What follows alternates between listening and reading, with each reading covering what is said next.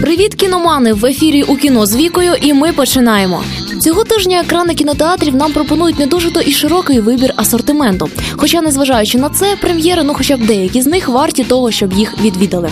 Отже, світова кіноіндустрія представляє ні на що не схожий шедевр кіно Ной, інтерпретацію казки Красуня та чудовисько, типу жахи недитячі ігри та дитячий мюзикл Трубач. Отже, з вами Віка, і я запрошую вас у кіно. Ной цей фільм про легендарного Ноя обріс легендами не гірше ніж сам ковчег ракушками. Ароновський задумав Ноя ще коли тільки починав свою кар'єру постановника.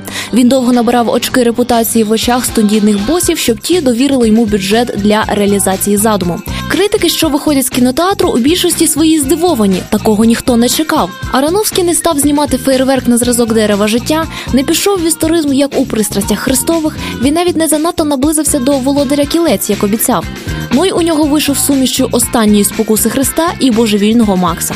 Релігійна історія знову стала основою для важкої психологічної драми, надривної, шокуючої і такої, що здатна вкарбуватись у пам'ять. Увесь фільм крутився навколо фігури Ноя, божевільного і праведника і дурня, що вічно у чомусь сумнівається, якого прекрасно зіграв Рассел Кроу. У Ноя багато і негативних відгуків ніж хотілося б, але все-таки фільм став подією і здивував усіх. Було б помилкою не побачити його на екранах країни з 27 березня. Красуня та чудовисько. Автор братерства Вовка і Сайленд Хіл Крістофер Ганс не знімав кіно сім років. Тепер він повернувся зі своєю інтерпретацією класичної казки про красуню і чудовисько. Проте інтерпретація це занадто голосно сказано. Попри те, що в головних ролях тут знімаються французькі зірки світового рівня Венсан Касель і Лея Сайду, а спецефекти здається такі ж, як і в останніх голівудських блокбастерах, фільм Ганса вийшов до непристойності консервативним. Сюжет не відхиляється за незначними виключеннями від казки 18 століття, що робить цю картину куди більш старовинною ніж шедевр Жана Кокто 1946 року, і навіть одноіменний діснеївський мультфільм. Але цю класичну історію режисер насичує тонами химерного, дещо вульгарного і сліпучого дизайну. Художник-постановник явно відірвався на багато мільйонів євро, чим затьмарив навіть зусилля фахівців із комп'ютерних спецефектів у кінотеатрах вже з 27 березня. Недитячі ігри. Пара американців вирушає на канікули в Мексику.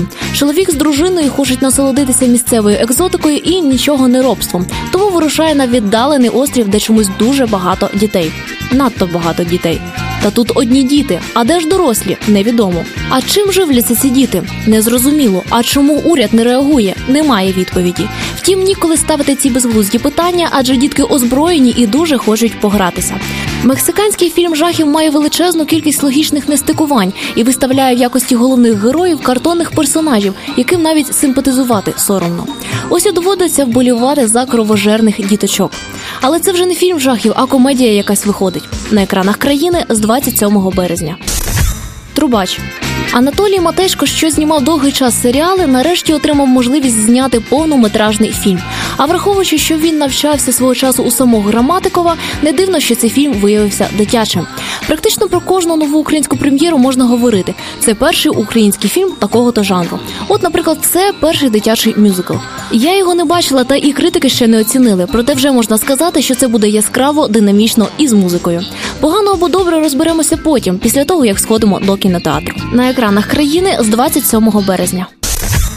На цьому наш кіноогляд завершується. Мені лишилось тільки побажати вам приємного перегляду та попрощатись до наступного тижня. З вами була Віка. Зустрінемось у кіно.